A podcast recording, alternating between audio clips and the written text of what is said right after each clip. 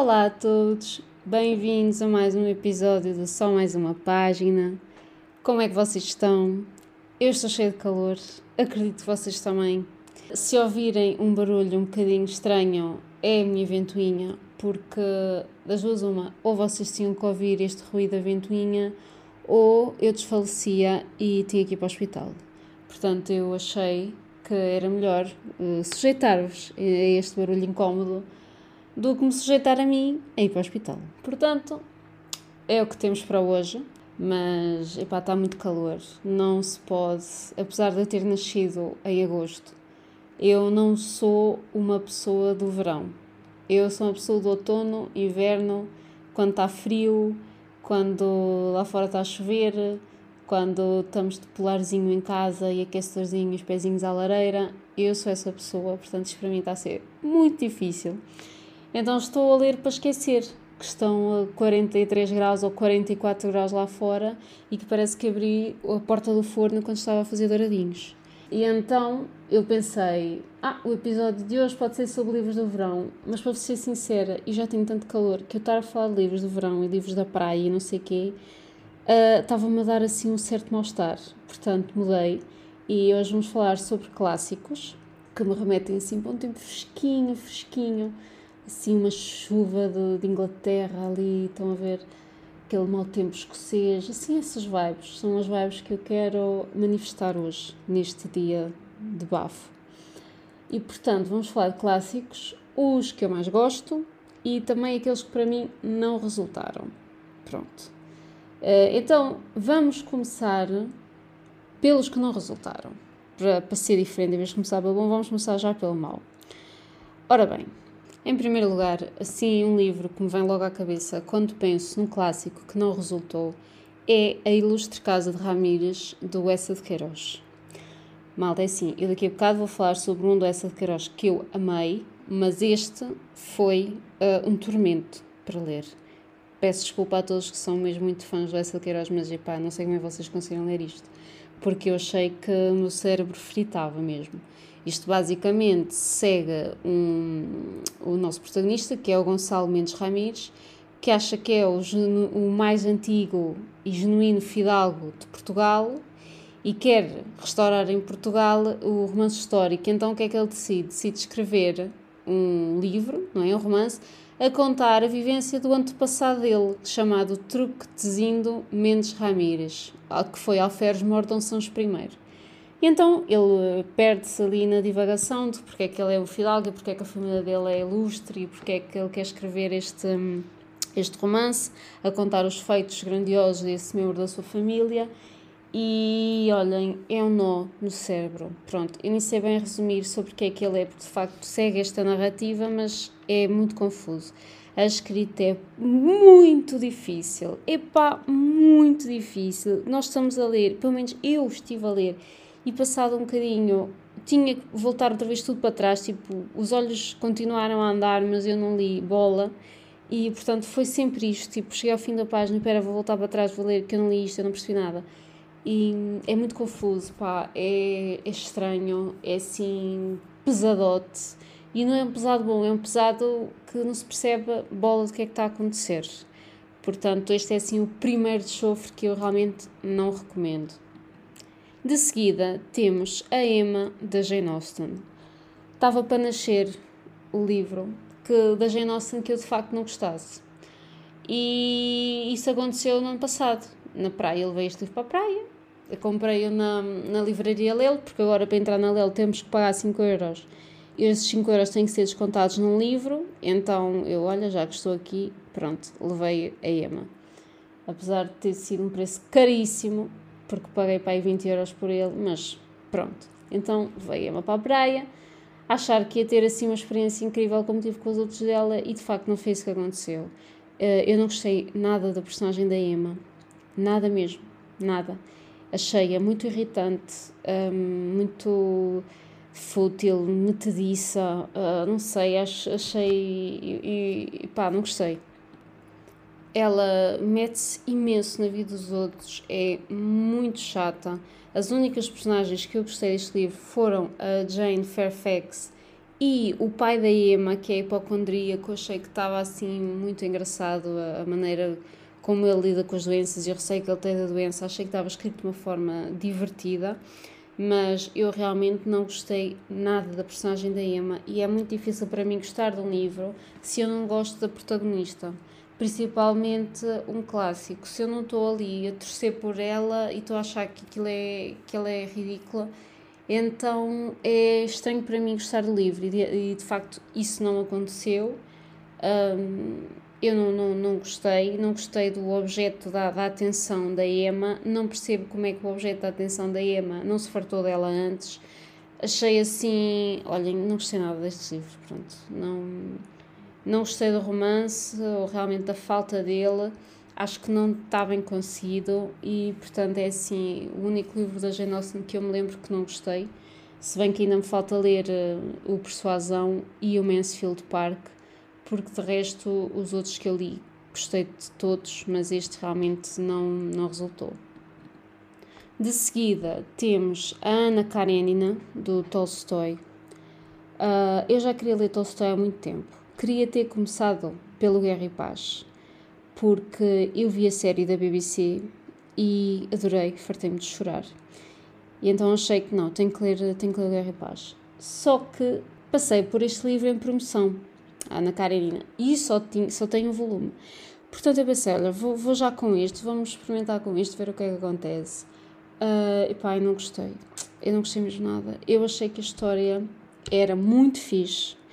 O enredo é muito interessante porque fala muito sobre a escolha da mulher e o papel da mulher e a indecisão, portanto, o que é que ela faz, o que ela não faz, é, é isto, como, como vocês de certeza que sabem, retrata um adultério, portanto, gira muito à volta do adultério, à volta da sociedade, das expectativas para a sociedade, da crítica social enorme, eh, a ostracização da, da Ana Karenina, fala muito sobre essas, sobre essas questões e eu achei que realmente isso estava fenomenal. Agora, ele demora muito tempo. Nós chegamos a um ponto em que já estamos. Opá, andem lá com isto, vamos lá, vamos chegar ao fim, vamos perceber o que é que acontece, porque realmente demora-se imenso. No, o livro é muito extenso, longo, uma leitura difícil para caraças, difícil para caraças, não é fácil. Temos que estar muito concentrados mesmo. A única personagem que eu gostei foi o Oblonsky. Foi assim que eu achei que era mais ponderado e um bocadinho mais leve. Eh, porque eu não gostei do Vronsky, não gostei da Ana, não gostei da Kitty. Epá, eu não gostei quase ninguém, de facto, só gostei deste Oblonsky. O livro é pesadão, pesadão. E, epá, é muito... Um, é um dramalhão mesmo. Isto é um dramalhão. Os russos sofrem horrores na escrita, malta. É para ler e para afundar ali mesmo bem, porque eles escolhem mesmo o desespero total. E então foi isso que eu senti na minha primeira introdução ao Tolstói, é que de facto há aqui uma camada de tristeza enorme. Gostei muito dessa crítica social um, e da exploração do, do adultério e, e do impacto que isso teve na sociedade e na vida da Ana, e principalmente na diferença que existia entre um homem adulto e uma mulher adulta. Acho que isso está muito bem conseguido, mas eh, de facto é um livro difícil de digerir e é difícil quando estamos a lê-lo e é difícil quando acabamos de ler porque temos que estar ali um bocadinho a assimilar uh, tudo aquilo. Pronto, não foi assim um livro que eu amei, dei, dei três estrelas e, e não leria de novo, de todo. Outro livro que eu não gostei muito, e eu acho que este vai ser polémico porque há muita gente que ama, é A Metamorfose, do Kafka. Epá, malta, este livro é fucking sad. Sério. Este livro é, é, também é o desespero total não há nada ali de bom. É mesmo só assistir à degradação daquele ser humano que se vê transformado num bicho e como é renegado por todos, pela família, e todos têm nojo dele e todos o desprezam e, e se torna repugnante. E é pá, custou-me tanto a ler. Achei, apesar de ser pequenino, realmente é uma coisa que nos provoca assim uma, uma emoção desconfortável. E é mesmo suposto ser desconfortável, não é? É suposto um retrato do que é o, o desprezo e o nojo profundo por alguém. Mas realmente eu não foi uma experiência muito positiva para mim. Eu senti-me desconfortável, senti-me. Uh, senti assim tristeza, nem é nojo, porque eu nem, nem tinha nojo do, das descrições do bicho, não era propriamente isso, é mesmo aquele uh, desvanecer total de, de, da personalidade, é a perda do ser humano mediante o que lhe aconteceu. E como o ser humano se vai apagando aos poucos e dando lugar a algo repugnante. A, é como se a alma da pessoa se fosse destilhaçando por ali abaixo. Que olham para ali e já não veem a pessoa que antes era, veem algo nojento. E ler isso é assim difícil e portanto realmente foi um é um livro que não é muito meu género eu achei mesmo muito triste muito desconfortável sinistro não, não gostei mas admito que tem uma crítica incrível e tem uma razão de ser realmente o enredo faz muito sentido não é um livro que me tenha marcado particularmente e também não me estou a ver a voltar a lê-lo porque não quero repetir essa essa experiência agora vamos passar a livros que eu gostei e que recomendo uh, que toda a gente dê uma hipótese. O primeiríssimo de todos é o que eu li mais recentemente, que é a Jane Eyre da Charlotte Bronte. Malta, eu amei a Jane Eyre, dei-lhe 5 estrelas, foi um dos melhores livros que eu li este ano e está assim no top do meu, dos meus clássicos favoritos. Até agora era o Great Gatsby, Uh, e continua a ser, ok, o Gatsby tem um lugar muito forte no meu coração, mas a Jane Eyre foi brutal. A falta de melhor palavra foi brutal. Este livro segue a história desta moça, a Jane Eyre, e começa a acompanhá-la na sua infância. E acontece que Jane Eyre era uma criança que estava a ser criada pela tia, que era má, má como caraças para ela e fazia passar por eh, situações estranhas com assim umas vibes de terror. A miúda via, tinha tipo, tinha. A miúda tinha tipo alucinações e coisas assim, ela tinha uma imaginação muito vívida, muito forte e então ela sofreu muito na infância. Depois acaba por ir para, um, para uma escola, uma espécie de um orfanato, onde tem a sua educação e as coisas começam a correr um bocadinho melhor para ela, em alguns aspectos, porque ela, coitadinha, ela é uma desgraçada mesmo. Mas pronto, ao menos consegue ter uma educação, consegue aprender alguma coisa, depois para mais tarde começar a trabalhar. E então é aí que a nossa ação começa propriamente, quando ela vai para Thornfield Hall e começa a ser preceptora de uma jovem francesa chamada Adele. Uh, então, o senhor de Thornfield Hall é o Mr. Rochester. Vocês, passam fãs de romance. Assim, o Mr. Rochester e o Mr. Darcy estão par a par. Pronto, existe assim um fandom grande do, do Mr. Rochester. Eu não compreendo assim muito bem porquê, porque acho que não chega aos pés do Mr. Darcy. Tinha que nascer outra vez para chegar aos pés do Mr. Darcy. Mas independentemente disso, eu gostei desta personagem porque acho que ele é assim um bocadinho diferente do que estamos habituados. Olhem, para começar, ele é feio. E assume-se como feio, ele acha que é feio, e a Jane diz-lhe: opá, desculpa, mas tu de facto és feio. E eu acho isso muito refrescante, porque, não sei, parece que os homens são todos maravilhosos e lindos e incríveis, e eu gosto quando não é assim tão, tão, tão fácil. Ok, ele não é bonito, mas tem outras coisas. Eu acho isso tão bom, que é o que acontece com a Lizzie Bennett, do Orgulho e Preconceito. A Lizzie, supostamente, é feia. Claro que vão escolher a Keira Knightley para fazer o papel de Lizzie. Não está bem, não está, porque a Keira Knightley é lindíssima. E a Lizzie é suposto ser... Hum, desinteressante a nível físico. Pronto, ela, o próprio Mr. Darcy diz isso, ela não é bonita o suficiente para me tentar. o que resulta em que ele se apaixone por ela, não pelo aspecto físico dela, mas sim pela inteligência e pela astúcia dela, pela personalidade, que foi isso que marcou o orgulho e preconceito. E neste livro da Jane Eyre temos exatamente a mesma coisa. O Mr. Rochester não é um homem bonito. A própria Jane diz-lhe isso sem problemas nenhums. E a Jane também não é uma mulher bonita. É uma mulher mediana. Pronto, é o que é. Mas ele, apesar disso, encontra nela qualidades que merecem o seu afeto. Pronto. E isto para mim é muito bom, porque epá, hoje em dia, não sei, é muito raro eu ver um, um, um livro em tipo a personagem não seja, ou tenha os olhos azuis extraordinários da cor do mar, da, da cor do mar de Sardanha por volta das 5 da tarde, quando está o sol a bater, ou é olhos verdes, violeta, azul, as risquinhas verdes e cor de laranja no centro, com raios de amarelo. Epá, eu nunca vi ninguém com os olhos assim, não sei. Ou, ou onde eu moro a malta não, não tem os olhos desta maneira, ou, ou essa malta é toda mutante.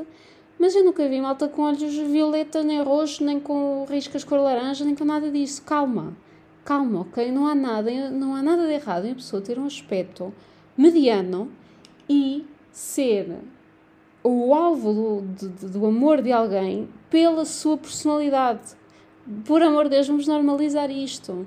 As pessoas não são todas deslumbrantes e maravilhosas e lindas e incríveis. Estás-me a ouvir, Sara Gemasso? Estou a falar para ti. Estou a falar para ti, Sara Gemasso. Que todos têm os olhos azul, violeta, uh, verde, não sei o quê. Eu sei que são feios. Eu sei que são feios. Mas isso não é suficiente para serem todos lindos, altos, morenos, uh, musculados, com grandes corpos, pá, calma. Também há beleza noutros estilos de corpo, noutros estilos de rosto, noutros estilos de, de, de ser. Portanto, vamos normalizar isto. Eu amei isso na Jane Eyre. Ela de facto diz: Mr. Rochester, você é um homem feio. Eu não lhe podia mentir e dizer que é bonito, porque não é. E ele diz-lhe isso a ela também: Jane, tu também não és bonita, mas olha, eu gosto de ti. E é isso que interessa. E então, este livro, o que é que tem de que o distingue dos outros? Tem uma vertente gótica muito boa, muito boa mesmo. Tem um mistério grande que eu não. Ah, pronto, pode haver pessoas que não sabem qual é. Eu tinha uma ideia, porque já tinha lido sobre isto noutros livros, eh, personagens que estavam a ler a Jane e que discutiam o enredo, e portanto eu já tinha uma ideia do que é que a história escondia. Mas se não têm, eh, então não saibam mesmo, porque é muito bom quando descobrem assim, what the fuck, como é que ela pensou nisto uh, naquele tempo, tipo, está muito bem, está muito bem. E então tem essa vertente gótica muito forte que eu amei, é assim, tem umas vibezinhas de terror e é o suficiente para nos deixar um, colados à leitura, porque o romance é bom, mas não é transcendente, não é como o Orgulho e Preconceito, que é o centro da história. Não, isso não acontece aqui, mas o, a, o mistério que existe no livro e o, o, que as personagens pensam acerca desse mistério e, as, e se interrogam sobre isso e tal, está muito bem escrito e de facto prende o leitor. Tem muitas reviravoltas a acontecer que nós não estamos à espera. Um, tem muitas reviravoltas a acontecer que nós não estamos à espera. É um livro muito completo, com muita ação. A ação passa de vários sítios para de uns sítios para os outros, de outros sítios para os outros. Acompanha a idade das personagens durante vários anos. O final é incrível porque é full circle. O final eh, abrange todas as personagens de uma forma muito bem conseguida. Epá, é um livro 5 estrelas mesmo. Isto para mim é literatura 100%. Eu adorei Jane Eyre. Foi assim, dos melhores livros que eu li na minha vida. Está incrível mesmo. Agora, da sua irmã Emily Bronte, vem o famosíssimo Monte dos Vendavais. Eu li o Monte dos Vendavais no ano passado e a minha experiência não foi tão boa como a Jane Eyre. Eu achei que o Monte dos Vendavais, ali no Gótico, carregou fundo. Carregou muito fundo. O Monte dos Vendavais é sobre duas pessoas que se destroem uma à outra, basicamente. É isto. É um livro para quem gosta de romance, para que nos deixem pó. Que nos deixem pó. elas destroem-se uma à outra, é uma obsessão, é doentio o sentimento que, que nutrem um pelo outro estas personagens. Narrador não gosta do protagonista e isso leva-nos a ter uma experiência de leitura um bocadinho estranha, porque nós não sabemos se estamos a, a ver o que aconteceu, não é? O que era supostamente a verdade, ou se estamos a ver a interpretação que o narrador deu àquilo, porque o narrador é uma personagem do livro. Mas de facto eu achei que foi assim um bocadinho exagerado no gótico. Houve uma parte, eh, principalmente, que me deixou choque uh, e não num bom sentido. Acho que nunca vou esquecer aquilo que li. Foi assim meio, meu Deus, a loucura total de, desta pessoa e portanto é assim um livro pesadote. É um livro assim forte, um romance forte e, e destrutivo. Depois, uh, passando outra vez para a literatura russa, eu li uma vez um, um livro muito pequenino do Dostoevsky que gostei bastante, chamado As Noites Brancas. E as noites brancas são um fenómeno uh, lá, lá para cima, não é? Para perto do Polo Norte, em que o sol não se põe durante alguns dias. E este livro narra a história de um jovem que se apaixona por uma mulher durante esse fenómeno das noites brancas. Eu adorei, foi o primeiro livro que li do Dostoevsky e gostei muito. Porquê? Porque achei que também era assim um amor desesperado. Eu, eu gosto muito desse género de histórias. Vocês vão ver que é assim uma uma coisa que acompanha os, os meus livros favoritos, porque já o Great Gatsby é assim. Eu gosto daquele romance assim deslocado que vem do nada e que depois condiciona a vida das personagens e as faz ter declarações de romance, declarações românticas incríveis. E então As Noites Brancas é muito assim, é muito bonito, é muito pequenino, portanto é assim um livro ótimo para começar a ler autores russos, porque aquilo lê-se num instante mas uh, está muito bem feito, muito bem conseguido. A escrita é maravilhosa e tem passagens lindíssimas. Outro livro que eu também gostei muito e não estava à espera é A Cidade e as Serras, do Essa de Queiroz. Portanto, como veem, o Essa de Queiroz não é só uh, um, a Luz de Casa de Ramírez e aqueles livros que a gente não consegue avançar neles. Este, por exemplo, Cidade e as Serras, é um livro facílimo de ler. Tem uma escrita muito simples, é, quer dizer, simples, pronto, à medida do Essa de Queiroz, não é? Não é propriamente o romance contemporâneo, mas tem uma escrita que é fácil de acompanhar. Era isso, mais isso que eu queria dizer. E, portanto, segue a história do Jacinto, que é um jovem que mora em Paris e está um bocadinho farto da, daquela vida, daquela cidade, sente-se um bocadinho dormente por tudo aquilo. E é obrigado a regressar atrás dos montes para cuidar da propriedade da, da sua família. E então, quando ele chega atrás dos montes, apercebe-se de facto gosta de lá estar.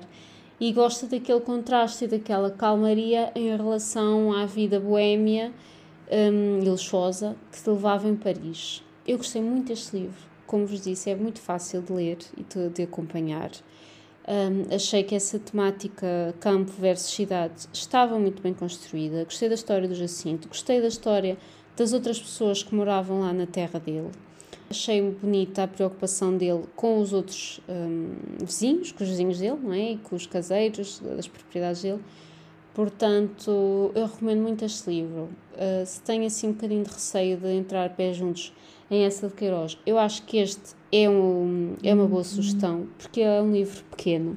Não é tipo os Maias, que é muito grande, muito forte nas descrições, os palácios, não sei o quê. Isso não acontece muito aqui é assim, as coisas acontecem de forma mais rápida, portanto, eu acho que é uma boa maneira de fazerem as pazes com essa de Queiroz se ficaram traumatizados com o Ramalhete e com os Maias. Pronto. Também já ouvi falar muito bem do crime do Padre Amaro, eu ainda não tive a oportunidade de ler, mas tenho que ir buscar à biblioteca porque eu tenho curiosidade. De seguida, tenho que vos falar de um dos livros mais marcantes, sim, da literatura argentina e da literatura mundial, que é O Ficções, do Jorge Luís Borges. Eh, é um livro de contos, foi o primeiro e único livro que eu li deste escritor, mas irei ler mais porque realmente é uma experiência muito boa, é muito difícil de ler. Eh, eu senti isso, senti que de facto ele era um gênio e a, a, sua escrita transparece essa genialidade, ok? É assim um bocadinho difícil de mastigar e, e de compreender. É preciso ler as coisas várias vezes até, mas de uma forma boa. De uma forma que nós pensamos, epá, isto é incrível, vou ler outra vez. A genialidade dele percebe-se muito através das suas palavras, portanto é um bocadinho difícil de ler, mas é muito bonito e é um difícil de ler bom, não é como o que eu vos falei há bocado da Ilustre Casa Ramires, que estamos a ler e não percebemos nada, temos de voltar para trás porque perdemos pelo meio. Aqui isto não acontece. O que acontece é que lemos e pensamos: Uau, isto é lindo, vou ler outra vez, a ver se, se percebi bem, a ver se ainda tem mais algum significado aqui. Porque realmente é uma escrita sublime. Por exemplo, vou-vos ler aqui um bocadinho de um. Talvez me enganem a velhice e o temor, mas tenho a suspeita de que a espécie humana, a única, está prestes a extinguir-se e que a biblioteca perdurará, iluminada, solitária, infinita, perfeitamente imóvel, armada de volumes preciosos, inútil, incorruptível, secreta. Que é isto, malta? Isto é lindo. Isto é lindo. Se vocês gostam de Garcia Marques, têm que ler Jorge Luís Borges, porque tem assim muitas vibes. O Gabriel Garcia Marques tirou alguns ensinamentos da, da obra do Jorge Luís Borges. Pá, vocês têm que ler isto, isto é sublime, sublime. Os meus contos preferidos foram As Ruínas Circulares, A Biblioteca de Babel, claro que foi que eu mais gostei, e também uh, O Jardim dos Caminhos que se bifurcam. Uh, do Jorge Luís Borges também é uma das frases mais famosas do mundo que é sempre imaginei que o paraíso fosse uma espécie de biblioteca e hum, recomendo imenso, imenso mesmo. É assim uma coisinha uh, puxadota de ler, mas uh, vale a pena, vale muito a pena. Por último, vou falar de dois livros que já toda a gente está careca de saber que eu amo, que é o Orgulho e Preconceito, claro, e a Sensibilidade e Bom Senso, da Jane Austen. Pronto, se vocês vivem debaixo de uma pedra e não sabem sobre o que é que fala orgulho e preconceito, fala sobre a Lizzie e o Mr. Darcy e uma jovem que, como eu já disse há bocado, não é bonita, mas é muito inteligente e muito astuta e tem ali um toquezinho de feminismo porque ela quer, só quer casar por amor e, portanto, casar por interesse e por dinheiro e para se sustentar. Para o marido a sustentar não lhe faz sentido, portanto, ela luta muito contra isso e toda a gente acha que ela é louca porque vai ficar solteirona, oh my god portanto tem muito assim essa crítica. A mãe dela é incrível porque pá, é uma sátira brutal à época. É uma sátira brutal. A mãe delas é a comédia. E as irmãs e tudo, tudo aquilo, a história das irmãs e as coisas que elas fazem, depois o Mr. Bingley, o Mr. Darcy.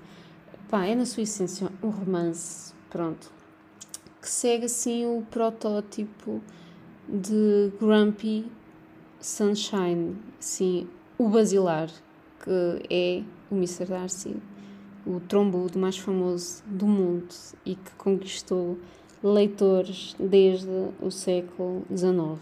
Portanto, vale a pena vocês uh, darem uma oportunidade, porque estamos em 2022 e ainda estamos aqui a idolatrar o Mr. Darcy como ideal de homem, acho que se calhar vale a pena uh, ler e perceber porquê.